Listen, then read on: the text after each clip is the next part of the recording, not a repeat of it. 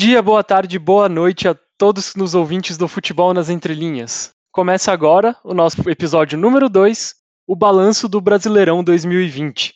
Esse Brasileirão que demorou e custou a acabar, mas que finalmente acabou no primeiro semestre de 2021. Estamos aqui com o time escalado novamente e temos uma adição, o nosso editor de arte, Lucas Carvente, e agora também participante ativo do nosso podcast. Por favor, se apresente. Opa, boa pros ouvintes aí, campeões da América. Quem não é, só lamento. Como vocês puderam perceber, estou envolto de mais um palmeirense nesse, nesse nosso podcast, então eu sou a resistência corintiana aqui. Mas estamos aqui também comigo, os conhecidos da casa, Lucas Knaben. Acho que agora eu vou ter que começar a concordar com isso, ela tá um negócio meio desequilibrado, né? São três palmeirenses e um corintiano. Mas bom dia, boa tarde, boa noite a todos que nos ouvem. Vamos falar sobre o que foi essa zona que foi esse Campeonato Brasileiro de 2020, que terminou quase na chegando na metade de 2021. E por fim, e não menos importante, Felipe Ucchio. Bom dia, boa tarde, boa noite. Eu tô ficando com dó do Stella, mas isso aí, né? Fazer o quê? E vamos aí, né? Como o Kinabem bem colocou, foi uma bagunça. Vamos tentar organizar a bagunça. Muito bem, muito bem. Estamos escalados. Vocês não precisam ficar com dó de mim, né? Já que eu sou aqui a grande resistência alvinegra e dono de toda a razão. Brincadeira. Antes da gente começar, algum, alguns recadinhos, né? É, vamos pedir um convite aos nossos ouvintes para nos seguirem nas nossas redes sociais, principalmente no Twitter, né, onde estamos mais ativos. É, F nas entrelinhas, estamos postando coisas geralmente sobre sobre as rodadas, é, nem sempre sobre as rodadas, mas mais sobre a questão social do futebol. Fizemos um texto muito interessante sobre a questão da polêmica na, da, do lançamento da camiseta do Palmeiras para a temporada de 2021. E também alguns outros textos, alguma, alguns retweets interessantes. Temos um fio muito interessante sobre a Inter, o Zanetti e os Zapatistas. Interessante vocês acompanharem a gente por lá também. E agora temos Instagram. Estamos no nosso Instagram, é, futebol nas, arroba futebol nas entrelinhas mesmo. E lá estamos postando nossas artes dos episódios que o nosso querido Lucas Carvente vem fazendo, e agora participante do nosso podcast.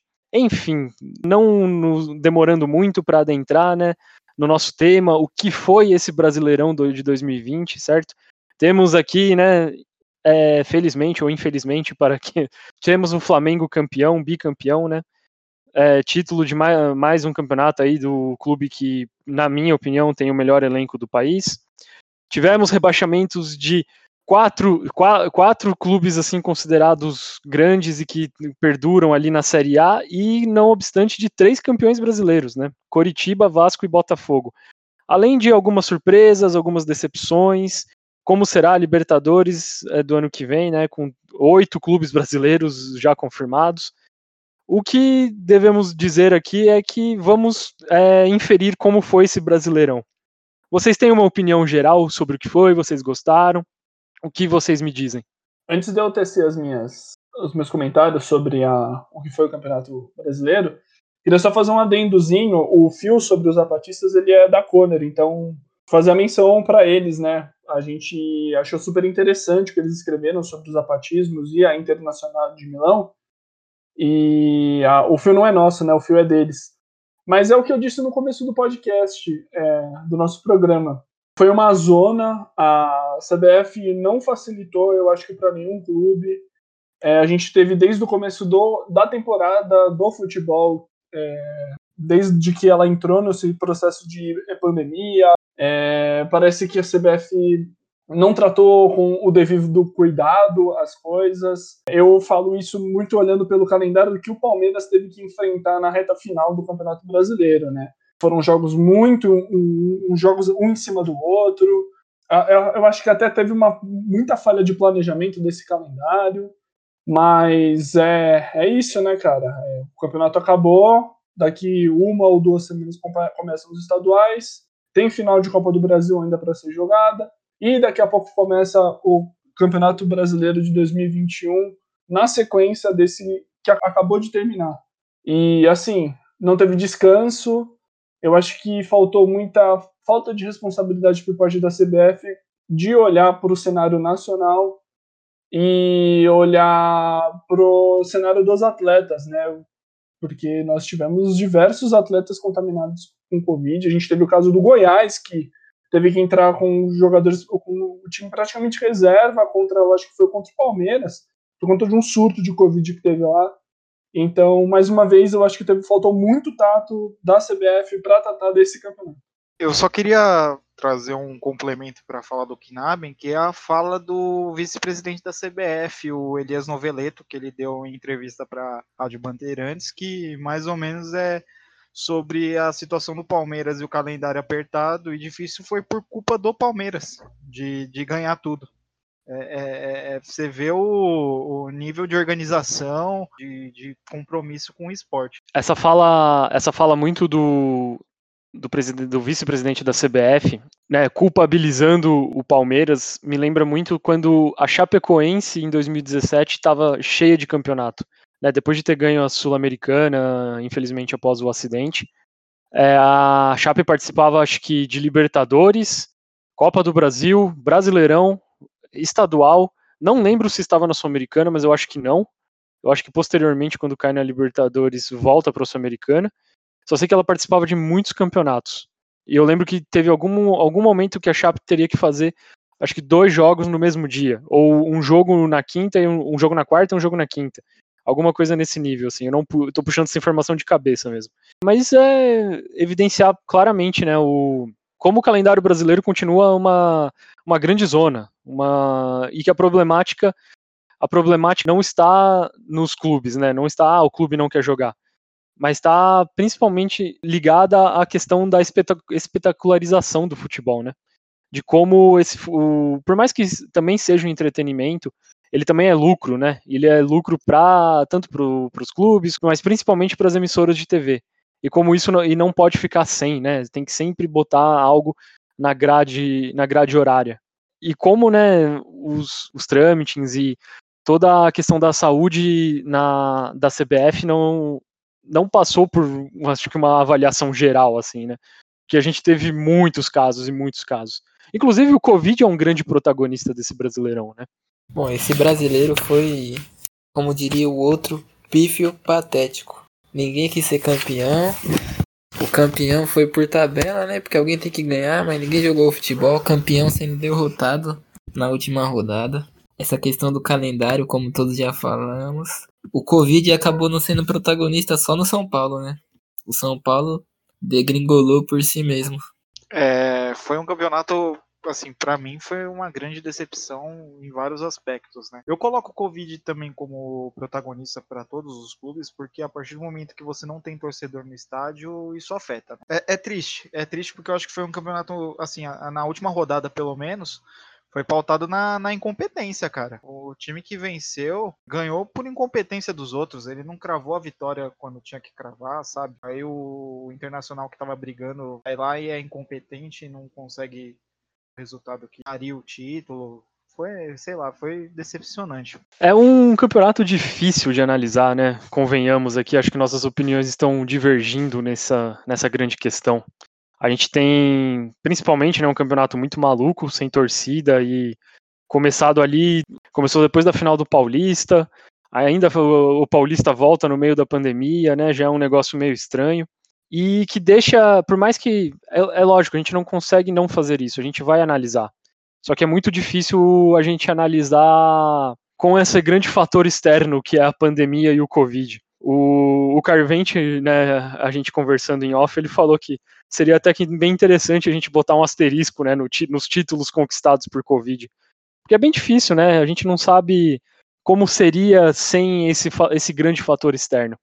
Mas somos é, estudantes de humanas, né? Não podemos não podemos colocar o IC, né? A gente está analisando os fatos. Eu acho que assim, no mundo ideal, o certo seria não realizar os campeonatos, né? No mundo perfeito seria, cara, é, estamos numa pandemia, não vamos, não vai ter o Campeonato Brasileiro de 2020, não vai ter a Copa do Brasil 2020, não vai ter a Copa Libertadores e o Paulista, cara, cara, aí se vira para premiar porque o campeonato já estava rolando, né, antes da gente entrar em parada. Mas, na minha concepção, no mundo ideal, é, é uma, uma situação excepcional no mundo, né? A gente vive uma pandemia, coisa que só aconteceu 100 anos atrás, né, com gripe espanhola. E seria mais do que entendível não ter futebol esse ano, sabe? Mas a gente precisa também entender a questão mercadológica por trás e isso como você bem apontou, né, Estela, essa questão do espetáculo que precisa acontecer. Olha, eu vou fazer uma defesa de mim mesmo aqui, que eu não lembro de ter falado isso do asterisco? Mas é isso, né? A gente tem o campeonato sem torcida, o fator psicológico ficou muito mais tranquilo para os jogadores sem torcida, né? Eu acho que isso até casa com o time do Palmeiras, que subiu muitos jogadores da base e eles jogaram né, a maioria da temporada sem essa pressão. O Danilo, principalmente, o Patrick e o Menino jogaram até o começo do Paulistão, né? Que tinha torcida ainda, mas o menino acho que não chegou a pegar nenhum jogo com torcida. Ou o Danilo, perdão. Mas é isso, ganhou, foi campeão, né? A gente não pode desconsiderar esses títulos, mesmo sendo essa situação excepcional. O correto era não ter tido futebol mesmo. Ainda mais aqui que a gente não saiu da primeira onda, né? Agora estamos chegando na segunda. 252 mil mortos e lockdown só de noite, porque o Covid é o rei do camarote e só vai em festa clandestina. Na CPTM, 6 da manhã e 6 da tarde, não tem vírus, não. Muito bem, Carvente. Ah, eu, eu, eu achei maravilhoso essa comparação. Eu acho. Eu acabei falando isso porque acho que foi numa conversa de WhatsApp, então posso ter pego ali um, uma, um telefone sem fio. Mas enfim, né? Saindo um pouco assim de um geral, né? Indo para algo um pouco mais específico. O que foi essa última rodada, né? Depois de tanto tempo tivemos um campeonato decidido na última rodada, né? O último que eu me lembro foi 2011, do Corinthians, um Corinthians e Palmeiras e um Vasco e Fluminense, né? Na, naquela época era Corinthians e Vasco disputando o título. Nessa tivemos Flamengo e São Paulo, com São Paulo ainda querendo a vitória para já beliscar a fase de grupos da Libertadores, o Flamengo precisando da vitória para confirmar o título, e o Inter atrás de uma vitória e um tropeço do Flamengo e uma vitória atrás do Corinthians, né? Pela parte de baixo lá da tabela, tudo já muito decidido, né? A Libertadores já estava decidida, ninguém mais alcançava o Santos, né? O último último colocado ali da fase desse, desse grande grupão da Libertadores, né? Muitos clubes indo para a Libertadores. Inclusive até acho isso meio meio piegas, mas papo para outro episódio. E na parte lá de baixo da tabela, só aquele grande milagre que poderia ser conhecido como o milagre de São Januário, né? Infelizmente, o futebol ainda não nos proporcionou um 12 a 0 no futebol brasileiro. O Vasco, o Vasco confirmou o rebaixamento junto com Goiás, Coritiba e Botafogo. Como foi a impressão para vocês, né, dessa última rodada? O que, que vocês vivenciaram? Quer dizer, eu sei o que vocês vivenciaram porque eu estava no grupo, né? Mas, por favor, digam, digam o que vocês acharam, que, quais foram as expectativas de vocês para essa última rodada. Pô, esse milagre de São Januário aí, assim, né? É um gol para cada apóstolo. E eu vivenciei raiva, foi isso, ódio, porque quem gosta do Flamengo, filho da Globo, boa pessoa não é, né? Nosso Corinthians tirou mais um título do Inter depois de 2005. E é isso, rodada, rodada do ódio mesmo, viu? O Galo ganhando do Palmeiras, um jogo totalmente desnecessário aí. O Wesley voltou, pelo menos já foi melhor que qualquer ponta do elenco. De resto, acho que não teve nenhum jogo de muito destaque, né? O Grêmio perdendo de novo, o Grêmio tá em queda livre, né? Então, tomara que eles continuem assim na Copa do Brasil. Fluminense ganhou mais uma. Lucy Gol, né? Acho que o destaque foi esse mesmo aí. O São Paulo fez a parte dele, mas o Inter não fez. Eu acho que o campeonato ele não foi decidido nessa última, nessa última rodada, no meu ver, né? Eu acho que foi ali no Maracanã mesmo, naquele Flamengo Internacional, que eu acho que ali sacramentou mesmo quem seria o campeão. Mesmo com a, a, possibilidade do, do Internacional e com a combinação de resultados que favoreciam o Internacional acontecendo na última rodada, eu acho que se o Inter pelo menos tivesse empatado ou vencido o Flamengo, uh, eu acho que a última rodada e, eles iriam muito mais tranquilos contra o Corinthians, a história mudaria. Mas para mim, eu acho que o que selou mesmo o campeão brasileiro de 2020 foi aquele jogo na, no Maracanã que foi tratado. Foi tratado, eu acho que a gente pode falar mesmo com o final, né? Mesmo com um, com um cenário é, favorável para o Inter ter sido campeão, que não conseguiu bater o Corinthians na, no Beira Rio. Foi no Beira Rio, né? O jogo? Foi sim. É, o jogo foi no Beira Rio e sobre a questão do Vasco, cara, se o Vasco conseguisse fazer dois gols, seria coisa de investigação da Polícia Federal. Porque é isso que o Stella falou, né? É uma coisa assim que eu acho que a gente nunca viu, principalmente em, é, um time precisando de 12, de 12 gols para se safar do rebaixamento, mais a combinação de resultados, se isso acontecesse, cara, era coisa de, era coisa de polícia mesmo. Time nessa situação e o Luxemburgo com a pica apontada pro Shell. Eu acho que, como eu tinha falado mais cedo, foi um, uma última rodada pautada pela incompetência, tanto do Flamengo quanto do, do Internacional. Se eu fosse torcedor do Flamengo, eu ficaria preocupado para a próxima temporada, porque não foi um Flamengo ele ganhou por conta do, do fato do Internacional não ter conseguido fazer um gol, sabe? Eu acredito em milagres, acreditei até o final com o Vasco, mas é isso aí, né? Não aconteceu. E como o Knaben bem colocou, foi a penúltima rodada que definiu, né? Foi no confronto direto ali, mas esperanças foram dadas para nós. Quando o São Paulo tá ganhando do Flamengo, você pensa o quê? Agora vai, né? Agora o Inter consegue fazer um golzinho e deu no que deu. Eu só queria dar um recado pro nosso ouvinte. Tudo isso que a gente tá falando sobre o Flamengo é brincadeira, viu? A gente é de São Paulo, a gente, a gente respeita o Flamengo, mas levem na brincadeira, por favor. É brincadeira, sim, mas 87 é do esporte. E o, o Baldaço deve estar tá feliz, né? É isso. Depois que o, a decepção aí foi o, o Kudê sair do Inter para ir pro Celta de Vigo. Pra gente ver como o monopolismo tá no futebol, né? Um time nível Série B da, da Espanha tira treinador do Internacional. Acho que vocês resumiram bem, assim, né? É, o Yuki vai muito para um lado da decepção, né? Eu, eu vou tentar defender o indefensável aqui, assim, né? Fazer o advogado do diabo. Há algum momento eu gostava do Campeonato Brasileiro de 2020. Eu achava ele bem interessante. Tanto pela sua questão tática, quanto pela, pela sua grande variedade de líderes. Né? A gente teve bom, os três aqui sabem, eu, eu tenho um carinho muito grande por esse Galo, por, por esse Atlético Mineiro do São Paulo, e por mais que, que há muitas críticas a serem feitas e que vou fazê-las ainda nesse programa. É, mas liderou por um bom tempo o campeonato. Depois a gente teve essa mudança junto com o Internacional, o Inter do Cudê, que é muito interessante a gente analisar o Inter do Cudê, porque era um Inter de um grande rendimento, mas que muita gente falava que era um o Inter, que o Kudê estava balançando um pouco, é que ele estava ali porque ele não ganhava grenais. Para você ver a importância, tanto a importância de clássicos aqui, tanto no, no, no Brasil, como também a gente tem uma grande problemática em analisar trabalhos de, de, de treinadores. E aí tivemos a grande guinada do São Paulo do Diniz aqui, inclusive o, uma guinada que para mim, corintiano, era um pouco dúbia, porque eu gosto bastante do Diniz e, e é aquilo, né, a rivalidade com o São Paulo. E, ao meu parecer, o, o desfecho desse campeonato ter tido esses três clubes interessantes de análise, sejam com suas sejam com as suas características, sejam vantajosas, desvantajosas, né, características boas e ruins. O desfecho dele ter o Flamengo campeão, sendo esse Flamengo, né, ainda como eu pontuei no começo do programa, o, é o melhor elenco do país e também o time com as suas finanças um, até mais estáveis, assim, né, em comparação com as outras equipes, eu não acho ele um desfecho muito bom.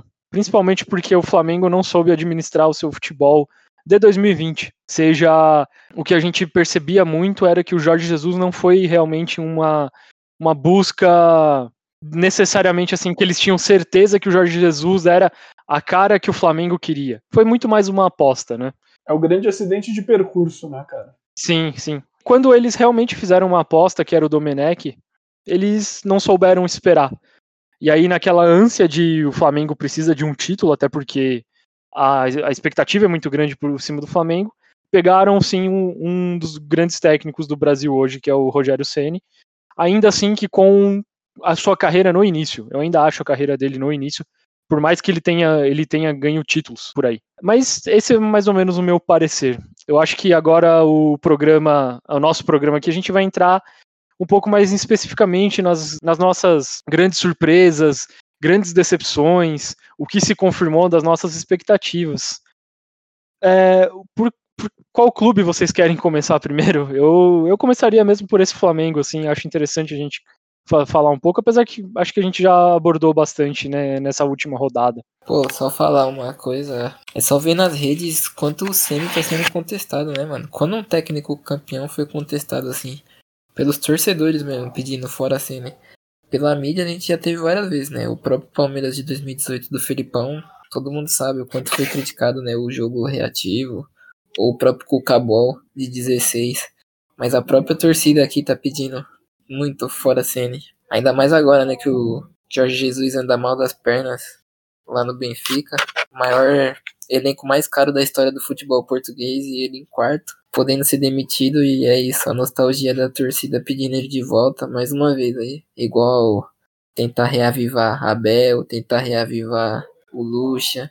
Agora é isso, Jorge Jesus. O próprio Cuca, né, voltou depois. A torcida brasileira tem esse problema de achar que vai dar tudo certo de novo trazendo o mesmo técnico. É engraçado ver como esse campeonato, não só o Flamengo, mas você pegar os times aí que tiveram um antes e depois dos técnicos, né? Tanto o Internacional do Cudê com o Internacional do Abel, aí você tem o Palmeiras do Luxemburgo, o Palmeiras do Abel Braga, você tem aí o, o Flamengo do, do Torran e, do, e o Flamengo do Sene.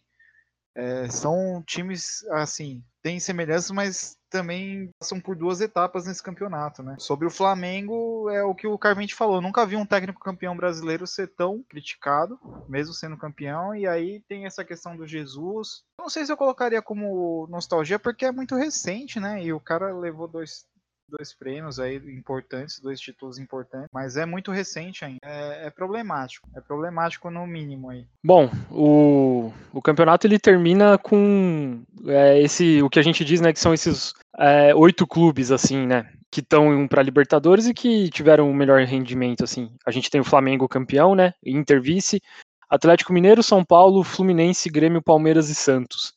Eu acho que aqui nessa primeira parte do programa a gente pode falar mais ou menos desses oito clubes. Eu já, já vou iniciando assim, começar um pouco da minha visão, um pouco desses oito, assim. Lógico, entendo que é, somos quatro pessoas que também têm outras responsabilidades. É muito difícil a gente falar de clube a clube e vamos tentar. O que a gente está tentando fazer é sair um pouco do eixo, né? Rio-São Paulo. Apesar que o eixo Rio-São Paulo está entre esses oito clubes, né? Mas tem, vamos tentar abordar de uma forma um pouco assim mais geral, assim, né? É, não somos nem nenhum, ninguém aqui é, é analista de desempenho, né? E ainda não vivemos do esporte para sobreviver. Mas dá pra gente, eu vou pegar esse gancho aqui que o Carvente colocou e falar um pouco do Flamengo, né? Como esse Flamengo sofre com o que acho que cada clube brasileiro sofre quando é campeão. Eu lembro do Corinthians sofrendo isso muito pós 2015, né? Isso que o Corinthians ainda conseguiu ser campeão em 2017 e, e, e fisgou esses paulistas recentes. Mas o Corinthians sofre, sofre muito de uma cobrança, né? De uma torcida, pode ser uma torcida um pouco mais nova, mas uma torcida que quer ver o time sempre disputando o título. E não é bem assim, né? Até porque a gente sabe que o futebol é instável e nem sempre planejamentos dão certo. Eu ainda vou falar do Corinthians um pouco, a minha visão como torcedor. Mas é muito inadmissível a gente ter um Flamengo assim ainda com expectativas de futuro ótimas e tendo assim um, um grande técnico, né, que se por mais que esteja construindo a sua imagem ainda, o Rogério ainda é um técnico em formação, ele ganhou um, um título e está sendo contestado. É até interessante a gente pegar assim e falar, ó, talvez eles não estejam assim sendo completamente resultadistas, né, pensando que ah, mesmo com o título não tá boas coisas. Mas nesse caso eu ainda acho que é pelo resultadismo, é pela saudade do Jesus, é achar que o Flamengo teria um percurso diferente com Jesus e, teria, e isso não vai se confirmar com o Rogério. É pensar muito no futuro e não ver o presente, assim, né? É, é legal dar o destaque para o Inter, o que, que o Inter fez nesse campeonato após uma troca de técnico rápida e uma troca que ninguém dava nada, e eu me incluo nisso. Muita gente não colocava. É, é ruim o que a gente faz assim com os técnicos antigos, por mais que a gente saiba das limitações deles. Mas o Abel fez um grande campeonato com o Inter, é, mostrando que, por mais que o Kudê, eu achava que o Kudê faria, estava fazendo um ótimo campeonato e teria assim mais escopo para chegar onde o Inter chegou, o Abel conseguiu sim transformar isso em, em, bom, em bons frutos. Tirando, acho que as últimas rodadas, que perdeu do esporte, perdeu do. E não conseguiu fazer gol no, nesse Corinthians, né? Num Corinthians muito, muito irregular durante a temporada. Inclusive, isso era uma coisa que eu queria falar. Eu acho que a temporada define a irregularidade do que foi esse campeonato brasileiro. O Galo, chegamos a falar, vamos falar do Galo do São Paulo. Eu tenho uma, eu tenho uma espécie de defesa pessoal assim com o Galo do São Paulo, porque eu gosto realmente do estilo de jogo dele. E às vezes achava que as críticas vinham muito pelo fato pelo fato do Galo, um clube que está fora do eixo, estar fazendo sucesso. É o que eu falo para os meninos, é, desde desde sempre a UOL e alguns meios colocavam o São Paulo como insatisfeito e que queria sair do Galo, né? É, eu não sei até que ponto isso é verdade e tudo mais, só que ao longo dos anos, é, falando um pouco da minha vida pessoal, meu irmão torce para o Atlético Mineiro. Ele não é mineiro, ele é, da, ele é paulista mesmo aqui. Eu acostumei a ver mais com esses olhos o como o Galo sofre algumas, algumas críticas da mídia que outros clubes não sofrem. Então, a gente, sim, eu concordo com, com toda essa gastância, assim, do que o São Paulo foi completamente desnecessária e também que teria expectativas um pouco maiores. A gente queria ver o Galo com. A gente queria ver o Galo na última rodada também disputando o brasileiro. E o Galo só disputou uma vaga certa no grupo da Libertadores. O Galo tá de volta à Libertadores, né? E, e nesse caso se quebrou essa expectativa, mas ainda assim foi um campeonato digno, né? na minha humilde opinião. Só que a crítica que se faz às contratações do São Paulo não se fez ao Flamengo, ao Flamengo que também estava devendo dinheiro, devendo dinheiro no sentido assim, precisava de dinheiro para comprar o Pedro e o Thiago Maia, sabe? E também fez grandes contratações de pagou 20 e poucos milhões para o Mikael e o Mikael não, não virou um titular do Flamengo, sabe? Ele virou um, um reserva de luxo ali. E ele nem é o reserva de luxo que é, por exemplo, o William do Palmeiras, que entra e faz gol, sabe? Eu sei que o Kinami vai me matar depois dessa, dessa afirmação. Mas só para eu não me estender aqui no meu monólogo. O William ele entra e perde gols. a gente tem todo esse papo do William no, no, nosso grupo, gente. Mas enfim, o São Paulo do Diniz foi um São Paulo muito interessante de se ver. E a minha opinião aqui sobre, sobre tudo isso é: eu, eu até concordo com a demissão, sendo que o próximo técnico é o Crespo, um cara que tem as, a, a ideia muito parecida com o Diniz, assim. Só que eu não concordo com. É, eu também não acho que seria absurdo deixar o Diniz para uma próxima temporada. O time do São Paulo, por mais que ele queira voltar a ganhar os títulos e tem também toda uma grande expectativa, o Diniz ele não fez um mau trabalho. E ele perdeu muito por conta da irregularidade desse campeonato e de o elenco do São Paulo não ser, assim, acho que um elenco tão. O elenco de brasileirão, sabe? O elenco que precisa de pelo menos uns dois, uns dois times, assim, para continuar e também de. Daquela, daquela gordurinha de campeonatos, assim. Apesar de São Paulo ter tido essa gordura. E acho que nesse G8, que a gente pode mais falar, eu acho que Palmeiras e Santos correm por fora, até porque tá mais, eles estavam mais especialmente na Libertadores. O Palmeiras faz um campeonato interessante e fez competições interessantes por conta, por conta do da, do grande desempenho que teve até o jogo do River, né? E depois caiu bastante. O Santos, com um pouco do seu material, teve um trabalho interessante e o Grêmio continua nessa disputa, né? Continuou nessa disputa é, de Libertadores, faz uns jogos interessantes, cai muito de rendimento, perde uns jogos que a gente acha que não ia perder. Só que eu acho que a grande questão do G8 é o Fluminense, né? O trabalho do Odair Hellman sendo muito interessante nesse grande campeonato, com, com um time que ninguém dava nada, e após a saída dele, com o Marcão também, né? Só que eu tô falando muito, né? Estou um pouco nesse monólogo, eu vou abrir para vocês, tá? Me desculpem, pessoal. Oh, olha, eu, eu acho que eu vou acabar seguindo a ordem do que você falou, Estela.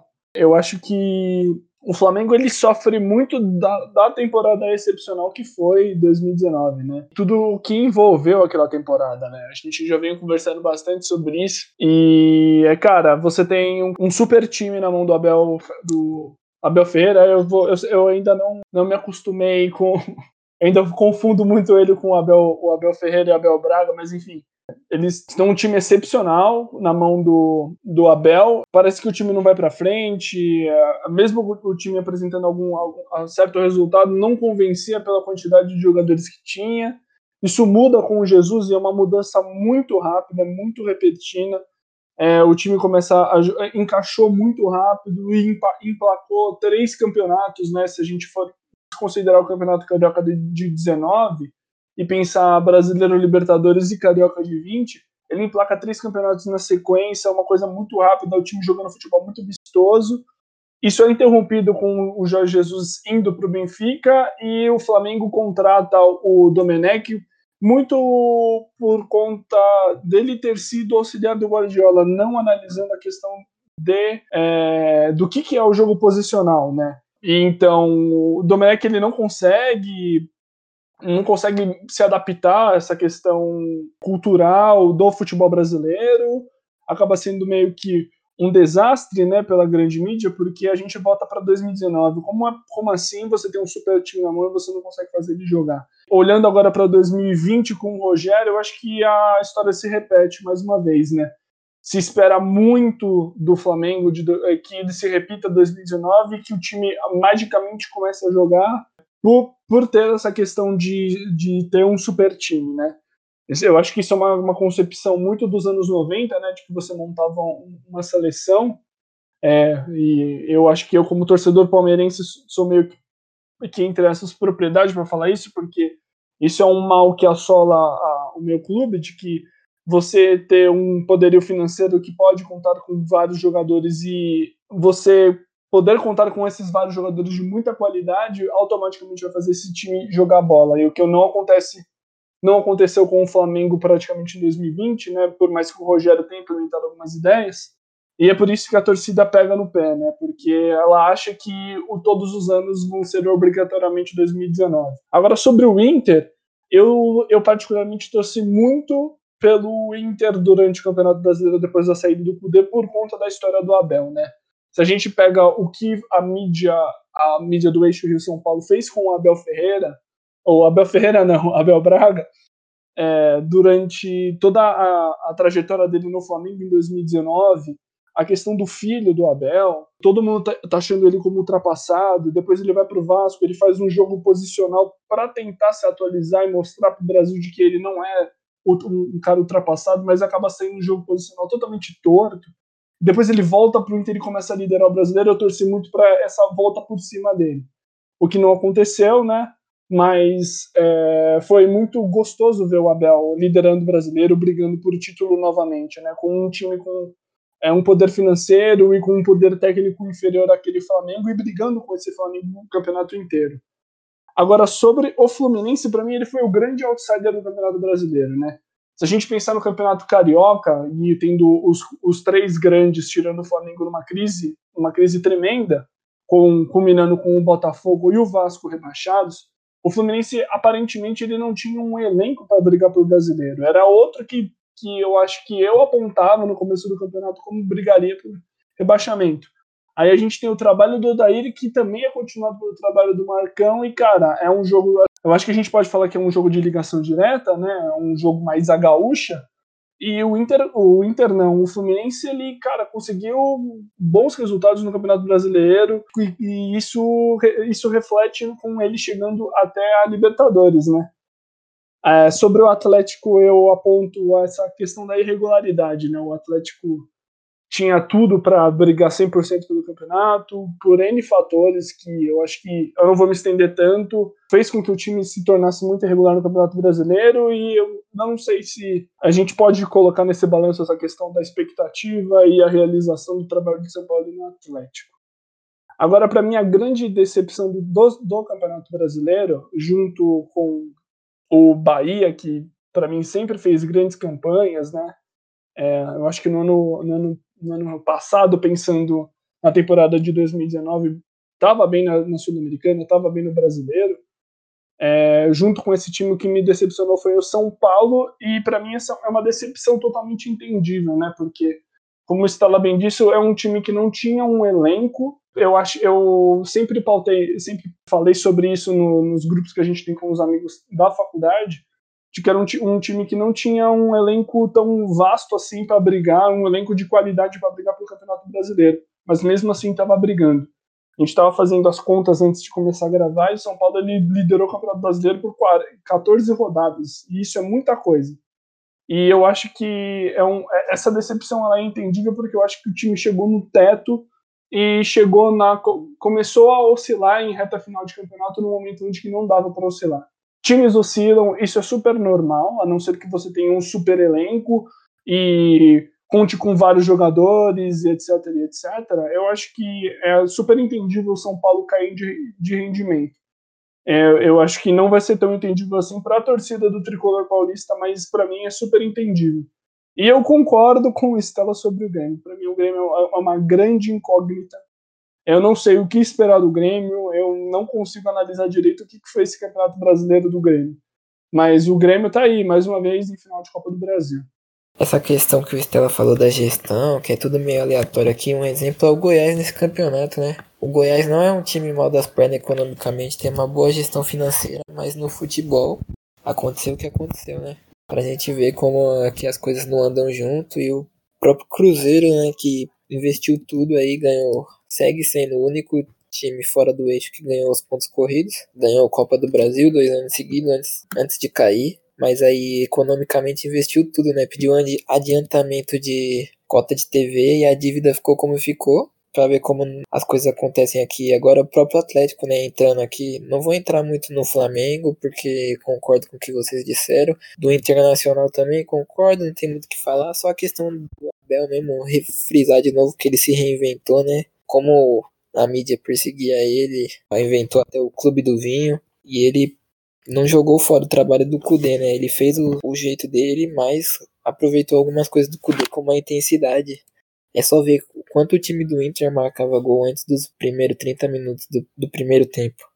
E marcava esse gol e aí se fechava geralmente. Que ao contrário do time do Cudê, o time do Abel se fechava e ficava com essa vantagem da sua intensidade no começo. Um time muito físico. O Fluminense também acho que foi o, a grande surpresa. Eu acho que o destaque do G8 é o Fluminense. Porque é isso, todo mundo colocaria no começo da temporada como um time ali para brigar por vaga na Sul-Americana. Não sei se nem brigar para cair, porque tinha muito time pior. A mesma coisa o Corinthians, quando o Corinthians estava com o Thiago Nunes ainda e tava ali brigando pela zona, eu achava que não ia cair, porque tem muito time pior. O Vasco e o Botafogo, por exemplo, eu colocaria na briga mesmo desde o começo. O Fluminense acho que colocaria ali para um 13 terceiro, 12 segundo lugar. E o Galo, né, essa questão aí, a perseguição, a gente vê agora como o Galo contratou o Hulk, Nath Fernandes, o Galo contrata e o povo já vem, vai falir, vai falir. Sempre que um time fora do eixo faz uma grande contratação, acontece isso, né? Para mim o Galo foi uma decepção também, principalmente pela dependência no Keno. Quando o Keno se lesionou, caiu demais. Eu gosto do Sampaoli, mas o extracampo dele não compensa. E tem um preciosismo, eu acho, os times dele. Principalmente quando tava sem o Keno. Parece que os caras tinham medo de chutar no gol. Chegava dentro da área, queria tocar um pro outro, perdia gol. Aí dava cruzamento rasteiro. Toda hora o Galo abria na ponta, dava um cruzamento rasteiro que nem, não, tem, não tinha centroavante para finalizar. A bola saía lá na outra lateral. Um pouco nas devidas proporções dos times do Guardiola, eu acho que são muito assim, esse preciosismo. Às vezes ali o gol tá aberto, você toca pro outro companheiro. Só que é a diferença de qualidade, né? Um passe que você sabe que vai dar certo e um companheiro para finalizar. O Atlético não tem essa qualidade. Trazer Vargas, o próprio Everson, goleiro horrível, só porque ele sabe jogar com os pés, muito chama gol. O Atlético sofreu nisso na defesa. O Grêmio, eu acho que o ciclo do Renato acabou, né? Foi uma grande decepção. Dessa vez ele não teve a desculpa das Copas, né? Saiu da Libertadores. E o, a, a, final da Copa do Brasil foi depois do. Vai ser depois ainda, né? Do fim do Campeonato Brasileiro. Ele não teve essa desculpa para botar o time reserva. O Santos, para mim, é uma decepção. Eu acho que o Santos não merecia a Libertadores. Ceará, Bragantino mereciam muito mais. E até essa questão aí do Cuca, né? O Atlético agora parece que a negociação Acabei de ver uma notícia aqui enquanto a gente tá gravando, que esfriou a negociação do Renato Gaúcho com o Atlético, ainda bem, não queria ele lá. Mas agora o plano C deles é o Cuca, e o Cuca condenado por estupro, né? Não era nem pra ele ser treinador ainda, pra você ver o, como pega o privilégio branco, né? O Robinho, aconteceu o que aconteceu, o Atlético, a torcida já levantou, hashtag não ao Cuca e a diretoria ainda tá pensando em trazer. O Atlético que também já trouxe o Robinho quando ele já era condenado. Palmeiras também no G6 para mim é uma decepção no G8, perdão. Aí teve essa questão aí do calendário e tal, mas era só botar o time reserva e o time reserva do Palmeiras ganhou o Campeonato Brasileiro em 2018 e esse ano não conseguiu ganhar de Curitiba, Botafogo, Ceará, mesmo Ceará sendo um destaque, né? E eu queria destacar fora do G8. Acho que a coisa mais Palmeiras possível é isso: ganhar do Atlético Mineiro de 3 a 0 e perder pro Curitiba no Couto Pereira do Curitiba rebaixado. Acho que coisa mais Palmeiras que isso é impossível. Acho que vocês pontuaram muito bem esse, essa primeira parte da tabela, né? Só queria colocar algumas coisas que tive como visão. É, questão do Flamengo, acho que a gente já falou bastante. A questão do Internacional e o trabalho do, do Abel Braga, inclusive corrigindo a minha última fala, Abel Ferreira, que era o, é o técnico do Palmeiras, e Abel Braga, do Internacional. Esses Abel, Abel demais me confunde. Assim, não foi coroado com o título, mas não deixa de ter sido uma volta por cima, ao meu ver, né? Ele Seria maravilhoso se essa coroação com o título, mas futebol tem dessas coisas. É, eu tenho como incógnitas, assim, como vocês bem colocaram, o, o Atlético, mas também tenho o Santos como incógnita e o Grêmio como incógnita, porque são três times que estão aí com essa questão do técnico meio balançada. Acho que até o Flamengo entra nisso agora, porque a gente estava falando da contestação do Rogério Ceni, né? Então acho que são coisas que a gente fica aí com, com dúvida para a próxima temporada. Questão sobre o Cuca, como o Carvente bem colocou, às vezes também o tempo pode apagar. O tempo pode dar uma minimizada, coisa que não deveria ser feita, mas acontece. Mas você tem o caso do, do Jean, um goleiro que foi chegou a ser preso nos Estados Unidos, né? E aí foi demitido do São Paulo, mas o Atlético Goianiense foi lá e contratou o cara. Pô, essa questão. O Jean nem chegou a ser demitido, na verdade. O São Paulo não rompeu o contrato, né? Pra não pagar a multa. Ele tá emprestado. E falando um pouco do São Paulo, esqueci de falar, né? Como o Estela falou, também sou fã do Diniz. Fiquei. Fiquei dividido nisso, porque eu gosto do Diniz, mas não queria que o São Paulo ganhasse o título, né? E acho que ele acabou pagando pelo seu sucesso, muito igual o Aguirre ficou na liderança e decaiu. Se ele tivesse ficado ali terceiro, quarto, o campeonato inteiro disputando, não tinha caído. E eu não concordo muito com a demissão, diferentemente do Estela, porque o Crespo tem o mesmo estilo de jogo, não vai mudar nada. A torcida reclama da saidinha, vai continuar a saidinha do gol. E eu acho que isso é um defeito do elenco mesmo. Não é possível que os caras treinam aquela saidinha sempre e erram uns passes daquele. Não sabe que tem momento que tem que estourar a bola. Olha, eu também eu sou, gosto muito do Diniz e, cara, eu, eu realmente achei durante a temporada que o São Paulo ia levar esse, esse título e sair da fila. Eu de verdade eu achei que eles iam levar. Eu acho que assim, se, a, se o ponto do. Se a crítica de todo o Diniz fosse só saída de bola, cara, pega um técnico gaúcho, então, cara, de ligação direta, faz duas linhas de quatro e espera lá na, e, e espera o, o, erro do adversário e bota todo mundo na frente. Se é esse que é o problema. O que não me parece ser o que a diretoria de São Paulo busca. Eles estão querendo atrás de, realmente de alguém, alguém entre aspas moderno.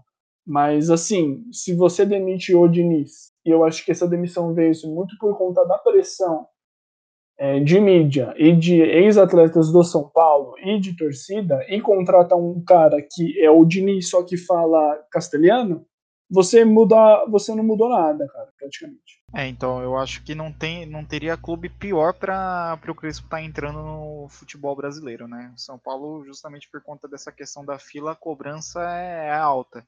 Eu, eu sendo que o trabalho é muito semelhante com o que é o do Diniz, eu confesso a vocês que eu não sei se, o quão semelhante é, porque a gente ainda não viu, eu pelo menos não vi nenhum jogo do, do Crespo como técnico e acho que tem que esperar agora a próxima temporada. Mas a cobrança é grande e se for a mesma coisa que o Diniz e a primeira falha que rolar numa saída de bola, você vai ver assim a torcida espumando em cima do cara, né? Então, acho que não foi desnecessária a demissão se fosse para manter o trabalho, mantivesse com, com o Diniz, mas a figura acho que já estava desgastada ali, né, também.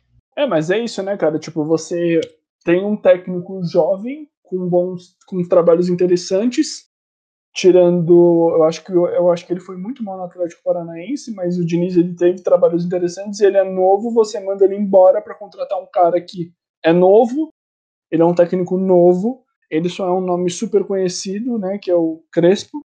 Ele só treinou Defesa e Justiça, se eu não me engano, e vai pegar o São Paulo com a mesma característica. É basicamente isso que eu, que eu disse mesmo, né? Tipo, você troca seis por meia dúzia só porque o cara fala castelhano. Acho que a gente conseguiu falar bem, assim, né, dos, dos grandes destaques, assim, principalmente desse G8, assim, e pontuamos alguns aqui. Acho que a gente pode fazer um esforço agora um pouco maior para falar um pouco da do que foram as nossas decepções, é, as surpresas né, do campeonato, assim. Analisar um pouco né, o, que, o que foram os rebaixados e quem vem para o brasileiro de 2021, né? E depois, no final do programa, a gente tem uma ideia assim, de fazer um pouco da nossa seleção do campeonato, né? Mas assim, seguindo assim a meada, eu, eu como um bom corintiano, a minha grande decepção é o meu time. É, porque a expectativa para essa temporada do Corinthians também era grande, assim, por parte. Querendo ou não, o Corinthians contrata um técnico com altas expectativas, né? O Thiago Nunes. O Thiago Nunes chegou a dirigir o, o Corinthians por um tempo.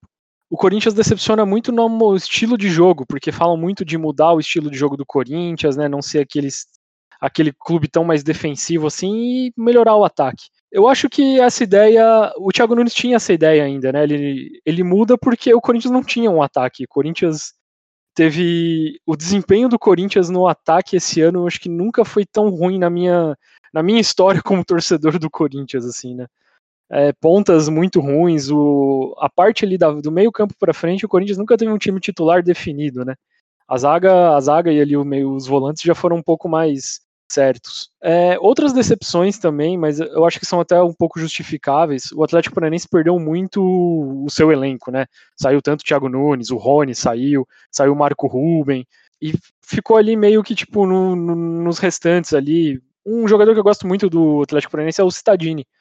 É, mas é, ele não, ele não faria, né, o Atlético Paranaense jogar sozinho, assim. Até porque o futebol está muito menos individual e bem mais coletivo.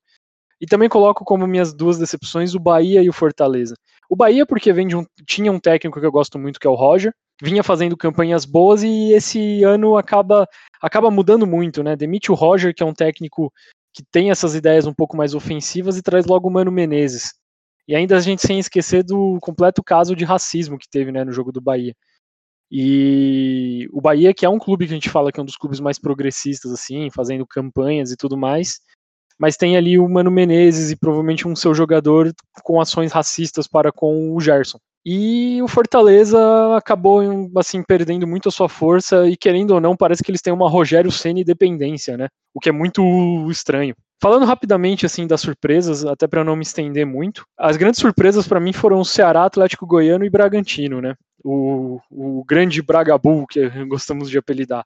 O Ceará é a maior delas, né? O Guto Ferreira fazendo um campeonato espetacular. Muita gente colocando ele, o trabalho dele até superior assim do, dos campeões, com um destaque muito grande para o Vina, pelo estilo de jogo. O Atlético, eu coloco o Atlético Goiano como uma grande surpresa porque acho que o pessoal não esperava um rendimento tão bom ainda quando o Mancini era técnico. O Mancini fez o Janderson jogar, vamos colocar assim, né, um conhecido da torcida do Corinthians. E o Bragantino, que por mais que tenha amargurado ali zona de rebaixamento, teve, teve assim um começo de campeonato bem difícil. E não só um começo, né, mas grande parte ali disputando para não cair.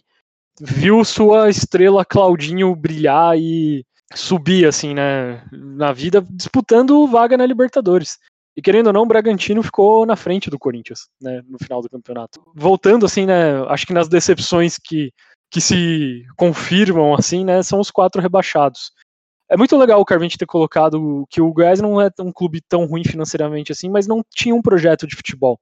Eu lembro até hoje do Goi o Goiás teve por um tempo como técnico o Thiago Largue. E o Thiago Largue é um técnico bom, saiu ali da, acho que ele era auxiliar ali numa época do Atlético Mineiro. Ele fez um trabalho interessante ali no Galo e foi demitido também ali por pela emoção, eu, ao meu ver, assim, no, no, nos campeonatos passados. Eu vi, assim, algumas especulações que o Largue exigia assim um treinamento mais pesado e, e por isso ele foi demitido, porque os jogadores estavam descontentes assim. Eu não lembro de onde ter visto essa notícia assim, tô um pouco sem fontes assim. Mas puxando assim de cabeça eu lembro de ter lido isso em algum lugar e mostra demonstra total falta de planejamento. E aí a gente tem né, se a gente pode falar de irregularidade no campeonato, para mim o clube mais regular no campeonato foi o Botafogo. Infelizmente, assim. Porque o Botafogo foi irregular porque ele não deu nenhuma esperança para a torcida de que ele podia sair daquela situação. O melhor momento do Botafogo no campeonato foi com o Paulo Atuori, e ali num momento de expectativas que não se cumpriram, ele foi demitido também. Não à toa ele saiu, né, e fez um, faz um bom trabalho até no Atlético Paranaense depois. E o nosso Vascão teve foi um campeonato bem bizarro assim do nosso Vasco com muitos técnicos, muitas apostas e infelizmente acabou com o Luxemburgo, assim, né? Não porque o Luxemburgo é ruim, mas meio ali no aleluia. É, mas essa é a minha opinião assim sobre isso. E eu acho que a gente tá, tem expectativas altas ali para Chapecoense, América Mineiro, Juventude Cuiabá. Principalmente para o América Mineiro se o Lisca continuar. Pô, eu concordo muito nos destaques aí. O Atlético Goianiense, confesso que não acompanhei muito, não posso afirmar. Tenho um rancinho aí. Ainda mais com o Jean, que foi o destaque. Mas o Ceará, pô. O, o Guto virou um meme, né? Eu acho que ele sofre um pouco igual o Lisca, de ser um meme e não ter chance no time do G12. O Guto, no caso, já treinou o Inter duas vezes, né? Mas não teve destaque, mas ele é um, um técnico bom nesses times médios, tem quatro acessos. Ele fez um bom trabalho na ponte. E o Ceará dele eu acho um time equilibrado. É um jogo reativo, mas não é nem a melhor defesa, nem o melhor ataque. Ele é bem equilibrado, defesa e ataque e tal. Principalmente o destaque do Vina. O Bragabu, né? Que quase por um ponto não pegou a Libertadores aí. E gente, muita gente colocava, né, quando a Red Bull chegou, que o Bragantino ia pegar a Libertadores, não sei o que. Eu fiquei aos emocionado aí com o dinheiro. Mas acabou que deu certo, né? O time. Eu achei que era os emocionados principalmente depois da saída do Zago, né? O Zago saiu ainda no Paulistão, o time ficou totalmente perdido, pegou zona de rebaixamento. Aí chegou o Barbieri e fez um ótimo trabalho. O time voou no segundo turno. E por pouco acabou não pegando a Libertadores mesmo, né? Porque já não é mais tanto mérito, né? Oito times, dá pra ir pra Libertadores com menos de 50% de aproveitamento. Aí, de decepções, o Bahia eu acho que é uma, né? Que sempre acaba ali com esses trabalhos que não leva a nada, começa bem, fica mal, mesmo sendo esse clube progressista, no futebol traz o Mano Menezes totalmente ao contrário do extracampo do time. O Corinthians acabou sendo uma decepção também. Eu não esperava muita coisa do Corinthians, por elenco mesmo. Eu achava que o Thiago Nunes podia fazer alguma coisa, né? Um bom técnico, e acabou não dando em nada, e aí ficou ali em zona de rebaixamento, e o Corinthians acabou até em lucro, de tanto foi a decepção dele que ficar na zona da Sul-Americana acabou sendo bom, de tanto tempo que passou ali brigando pelo, contra o rebaixamento. É, como o Stella falou sobre o Corinthians, né?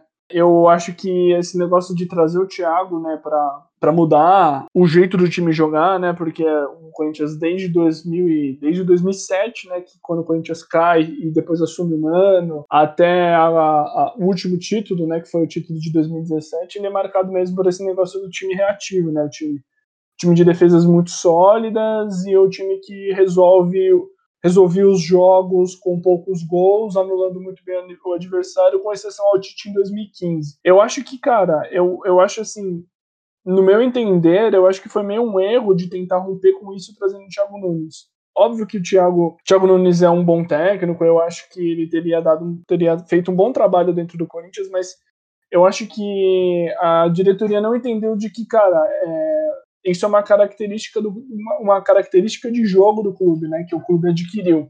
É, foram anos e anos jogando desse jeito, que foram anos muito vitoriosos, com jogadores dentro dessa característica.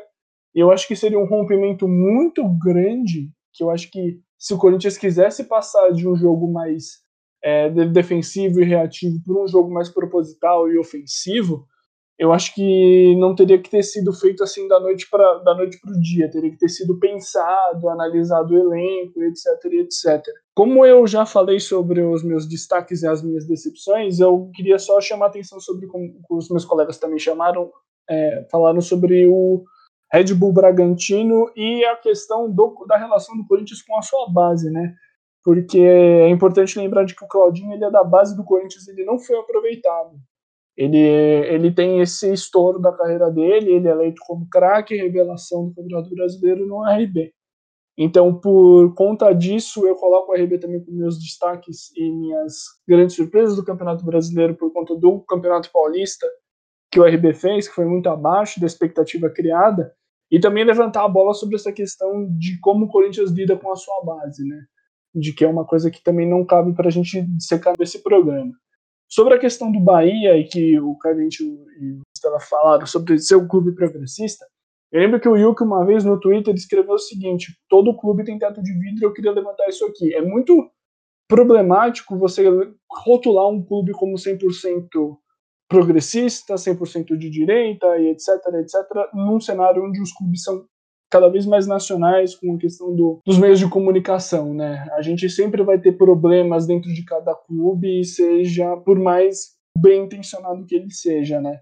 E isso me remeteu uma coisa que o Yuko escreveu há muito tempo atrás no Twitter sobre isso. Eu acho que sobre os que caem, Botafogo e Vasco, que são dois gigantes do campeonato nacional, e para a história do futebol brasileiro como um todo, né? São dois clubes é, gigantescos caindo mais uma vez, né? Isso demonstra tipo, não só um problema administrativo dos dois clubes, mas me faz pensar em como nós tratamos o nosso futebol, né, cara? É, de pensar que é, não que eles sejam os coitados da vida e que precisam de um, de um auxílio, de todos os clubes se juntarem para ajudar o Vasco a pagar as suas dívidas, mas e também não como ah é, for, foram anos e anos de má administração e eles que se fodam, é, mas olhar e entender quais são as causas e o que leva a um clube do tamanho do Vasco, do tamanho do Botafogo e da sua importância nacional ter a sua história cada vez mais.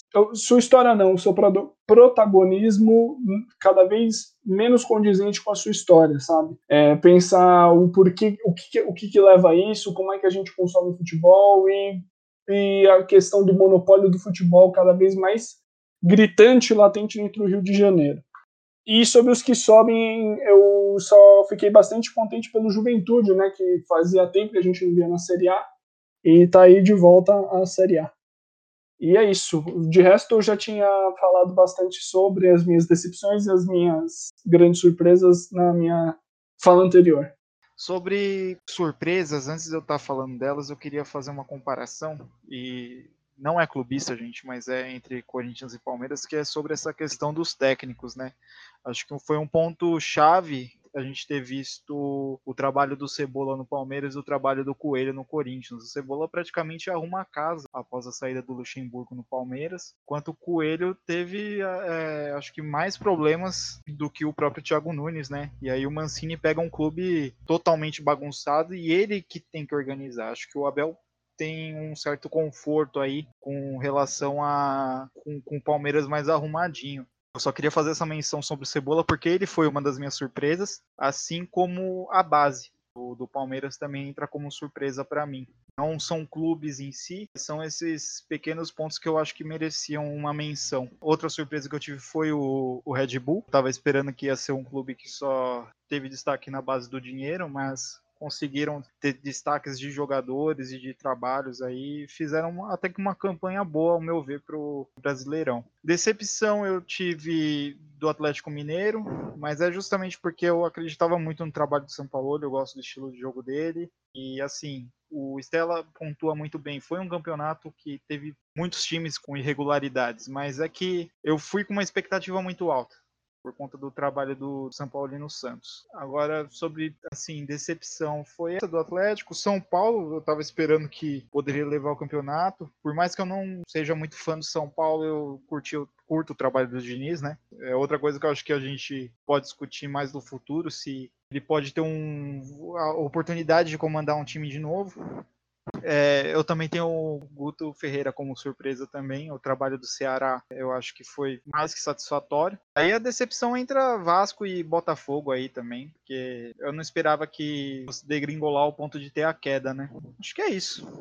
É, eu queria também saber do Stella sobre essa questão do, do trabalho do Coelho com o Corinthians e do Cebola com o Palmeiras. Vou deixar para os palmeirenses e corintianos para ver se eu não fui clubista demais. Clubista, acho que em algum momento a gente acaba sendo, né? Tipo, sempre. Mas é, eu acho que você pontua muito bem a maior problemática. A gente vai fazer um pouco mais específico, né? Falando disso. A problemática da base corintiana. O Corinthians. É lógico, muito difícil hoje a gente falar assim, ah, o Corinthians descartou Claudinho, porque o negócio do Corinthians foi o Claudinho mais 300 milhões pelo Clayson. O Clayson, vocês sabem, o Clayson que está no Bahia hoje. É, e é difícil a gente pontuar hoje, puta, que negócio merda que o Corinthians fez. Pra época era bom. Mas óbvio, não passando pano. Pra, não é nem a forma como o Corinthians só vê a base, mas a forma como o Corinthians vê as suas contratações. O Corinthians consegue descartar qualquer moleque que às vezes ele não necessariamente pode fazer um grande campeonato ou ter um grande rendimento, mas ele descarta moleques rapidamente para contratar, tipo, vou colocar um, um, comentário que eu vi das pessoas, Bagres. Por que o Corinthians não tem um menino da base na ponta, que foi um dos principais problemas da equipe na época, mas tem Everaldo, sabe? E o Palmeiras fez um trabalho digno. Eu acho que o Palmeiras passa muito pela. Finalmente, o grande entendimento que não era necessariamente trazer grandes jogadores de realidade, gastar muito para trazer Borre Guerra, né, que é o famoso 2017 do Palmeiras, mas sim olhar para a grande base campeã que foi o Palmeiras. Não à toa ele traz lá grandes destaques, Patrick de Paula. Eu gosto muito do Danilo. Eu acho que o, o, o Palmeiras, o 3 a 0 Palmeiras River Plate na Argentina passou pelos pés do Danilo. Que se fosse ali o Felipe Melo, a história, a história teria sido outra. Mas não tirando isso. É, eu não sei se vocês querem falar um pouco da base, senão eu já ia é, encaminhar para um jogo aqui que faríamos, né? Falar um pouco da, da seleção, das nossas seleções do Brasileirão.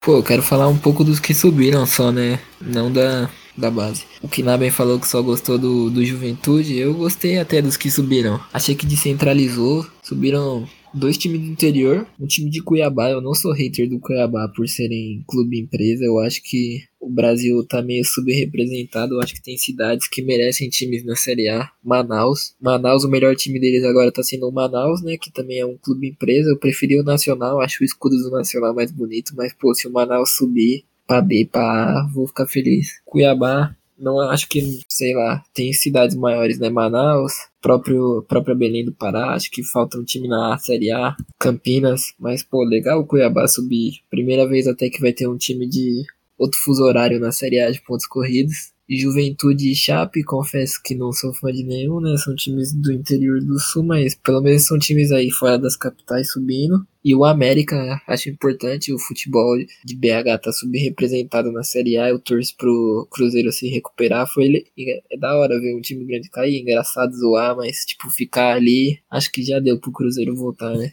Torci pra ponte pro Guarani, né? Obviamente, preferia ali de interior que fosse Campinas. Fiquei triste com a queda do Botafogo de Ribeirão, mas é isso. Acho que deu uma descentralizada legal no campeonato esses times. Só queria falar que eu achei. Eu só achei legal o Juventude, não que eu, que eu gostei que o Juventude subiu. E eu concordo com o Carmente, né?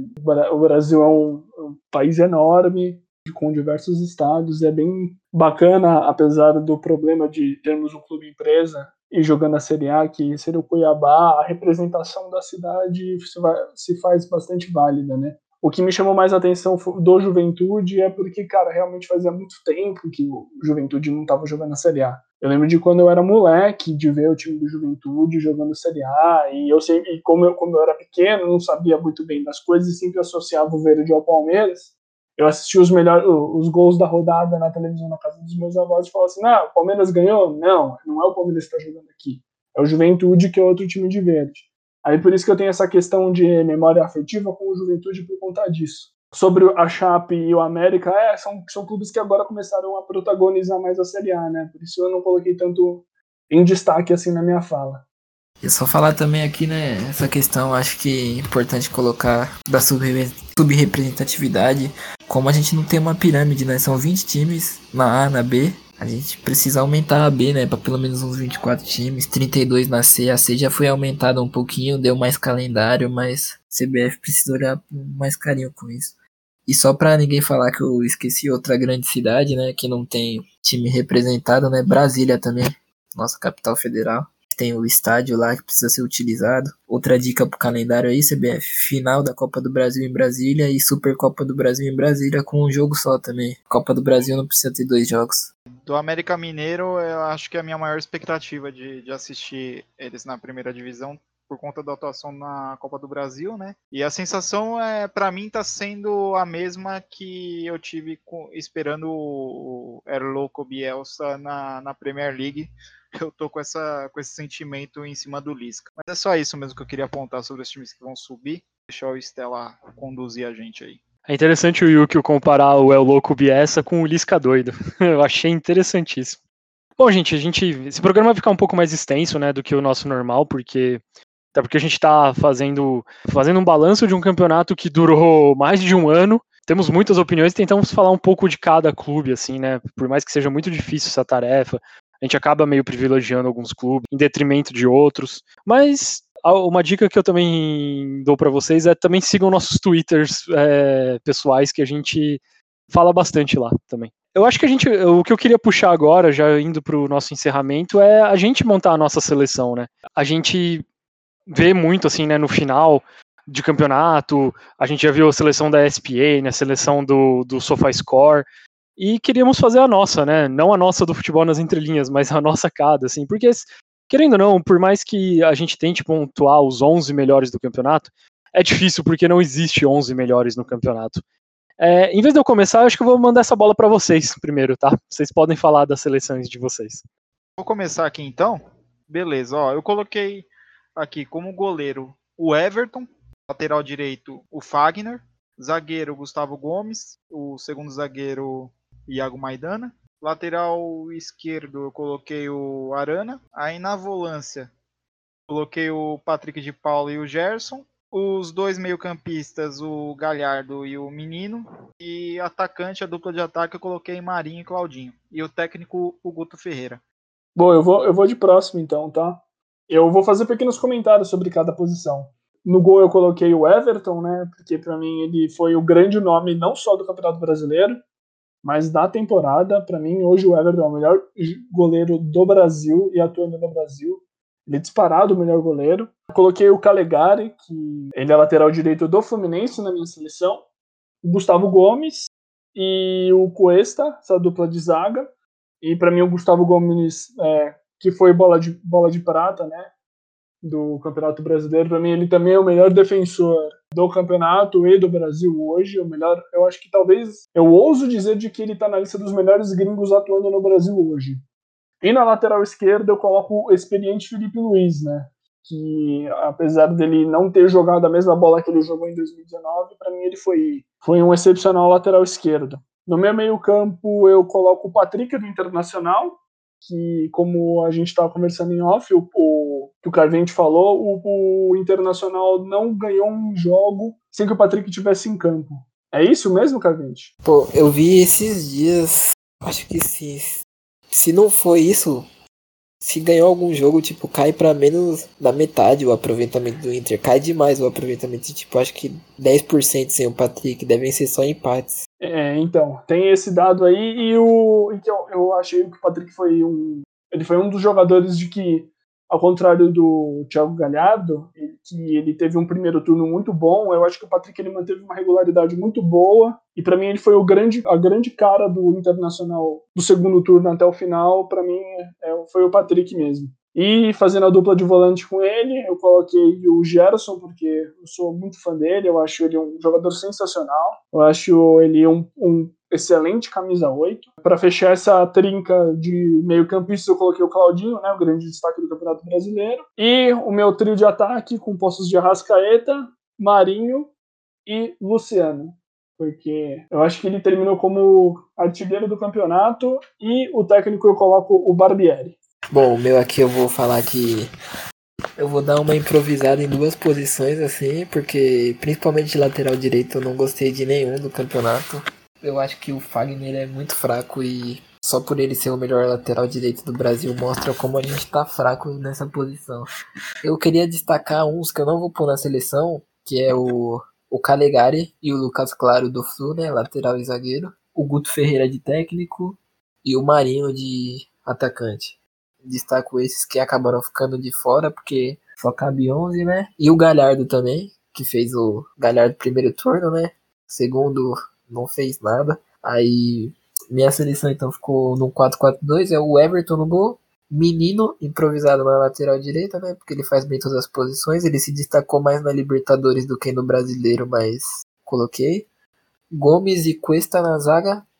A lateral esquerda, o, o Arana. Outro que não ficou na seleção, mas eu tenho que destacar é o Vina, né? O Vinha, quer dizer, o Vinha para mim é um, o melhor lateral esquerdo do Brasil atualmente, mas ele jogou mais na Libertadores do que no Brasileirão também, né?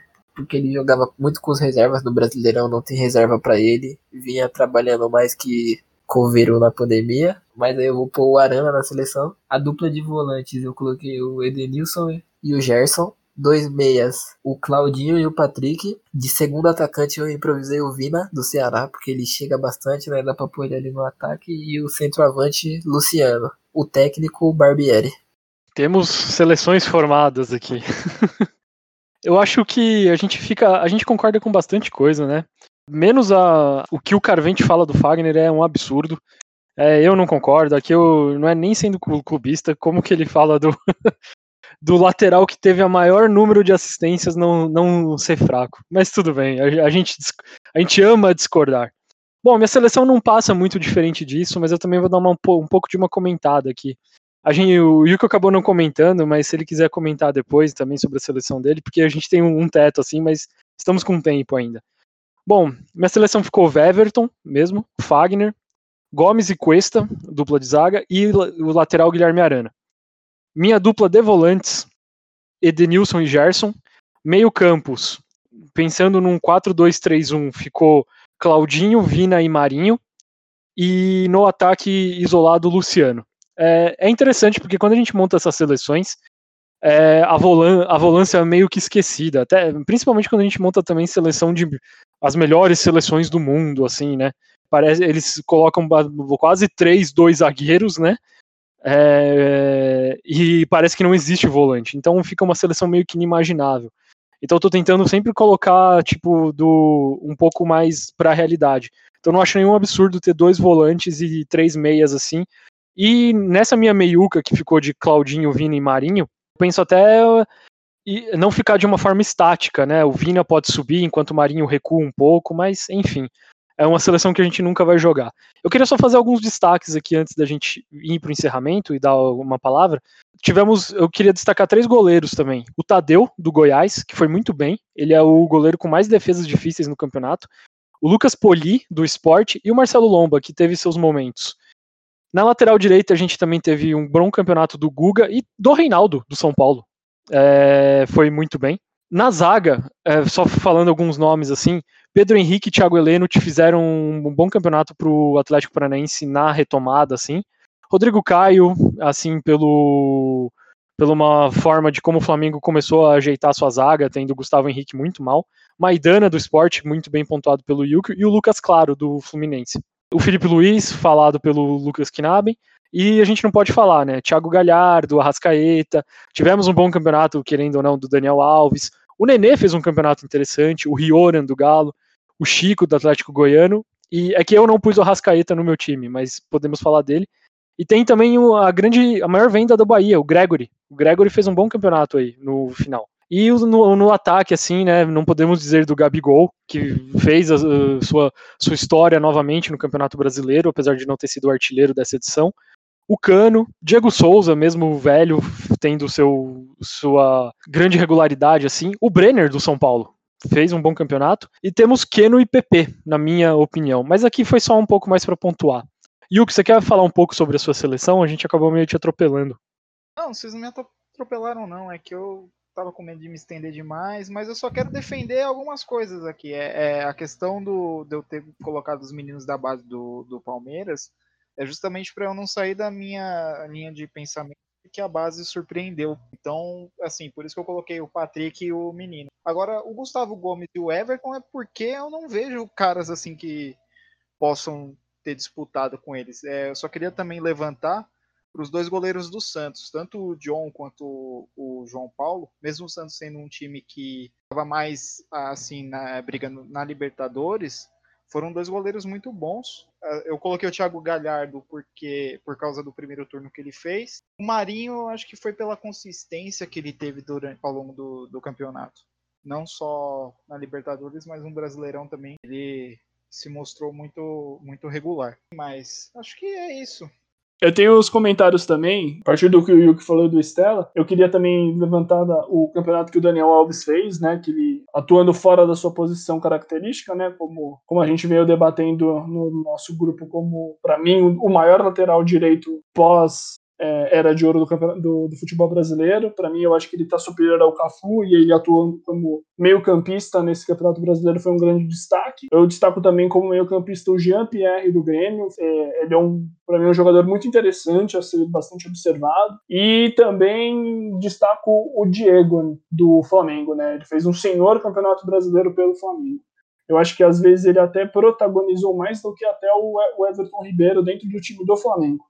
E sobre os atacantes, eu peço permissão para vocês para ser um pouco clubista e meus colegas já sabem até de quem eu vou falar. Eu vou, vou destacar o senhor Luiz Adriano, que é um baita centroavante. Eu, eu coloco ele como um dos melhores do Campeonato Brasileiro e atuando no Brasil hoje. Só queria falar que essa lembrança do Estela da zaga do Atlético Paranaense foi bem boa até na seleção do SofaScore, né, que deles é puramente estatístico, sem análise das pessoas, eles, os dois foram selecionados para a seleção. O, eu acho, fazendo assim um emaranhado, ah, só um pontuamento, eu esqueci o meu técnico. O técnico, para mim, melhor técnico do campeonato, apesar dos apesares, apesar de todo mundo daqui do grupo achar que eu colocaria o São Paulo, Odair Hellman e Marcão. O trabalho deles é muito bom, mas quero pontuar São Paulo, o trabalho do São Paulo e do Guto também. Mas eh, não seria nada absurdo é que ele jogou a Série B colocar que o Lisca foi um grande técnico do Brasil, assim, no Brasil como todo. Mas só falamos do, da Série A. Muito difícil falar da Série B, assim, precisamos acompanhar mais, ter mais tempo. É, eu queria pontuar que é muito difícil, né, a gente sempre fazer isso. Pegar 11 jogadores de 20 times diferentes, onde cada clube tem pelo menos uns 30, sabe, no elenco, e falar quem foram os melhores. Eu acho que seria mais justo a gente botar uma, um clube completo, né? Qual foi o clube, montar um clube, né? E aí pegar cada peça de, de onde vem, né? Poderíamos ter quem são esses 11 que não tem uns 11 reservas, assim. Mas, e também queria pontuar que é difícil a gente fazer um balanço do Brasileirão 2020, né? São muitos jogos, foi, ele foi muito desgastante, assim, mas acho que tá aqui o, o balanço do nosso podcast, né? Chegando agora ao nosso encerramento, né? Queria agradecer a, a todos que ouviram os nossos episódios. Pedir desculpas novamente pela demora. Nós tivemos alguns problemas assim de, de logística mesmo, assim, de, de quando gravar, como gravar. É, perdemos algum, alguns episódios assim. Queria pedir novamente para vocês agradecerem, é, agradecerem, desculpa, queria pedir para vocês escreverem para a gente, seja no nosso e-mail, é, futebolnasentrelinhas.gmail.com, seja no nosso Twitter, arroba F nas entrelinhas, e no nosso Instagram também. E em nossas redes sociais pessoais, é, estamos preparando muita coisa, como sempre, gostamos de falar isso. Vocês ouvirem deixam a gente cada vez mais animado para continuar falando sobre futebol. Bom, é, por favor, participantes, nosso time escalado aqui, os agradecimentos de vocês. Olha, é, em especial por este episódio eu queria agradecer a vocês e a, aos nossos colegas da faculdade que nesse, nessa temporada tão difícil a gente acompanhou o futebol e conversou sobre futebol, tretou sobre futebol. E foi a primeira vez que eu tive essa experiência de estar acompanhando com amigos um, uma temporada. Então eu queria agradecer a vocês é, e agradecer para quem nos ouve, é, pedir também para interagir com a gente, que eu acho que vocês são o combustível para a gente manter o ritmo de gravação. E é isso. Pô, agradeço aí os ouvintes, todo mundo que escutou, divulguem aí pros amigos de vocês que gostem de futebol também, família. É isso. Satisfação aí sair com os três pontos. Tem essa entrada do banco aqui, espero ganhar a vaga de titular. E interajam no nosso Twitter. Que é isso, Gabriel, você já é nosso titular. E, pô, agradecer a todo mundo que nos ouviu até aqui. Continuem nos acompanhando, continuem ouvindo nossos episódios e divulguem, como o Carmen disse, divulguem nossos, nossos episódios. Isso aqui é, é feito com bastante amor e carinho. E é isso. Um abraço a todos. Muito bem, então estamos chegando a mais um fim de episódio.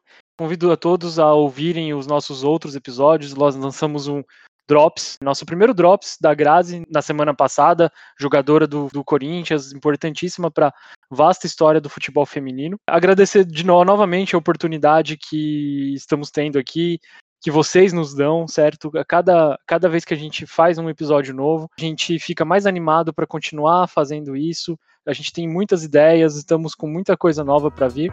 Então chegamos ao final de mais um episódio. Esse foi o episódio número 2 do Futebol nas Entrelinhas.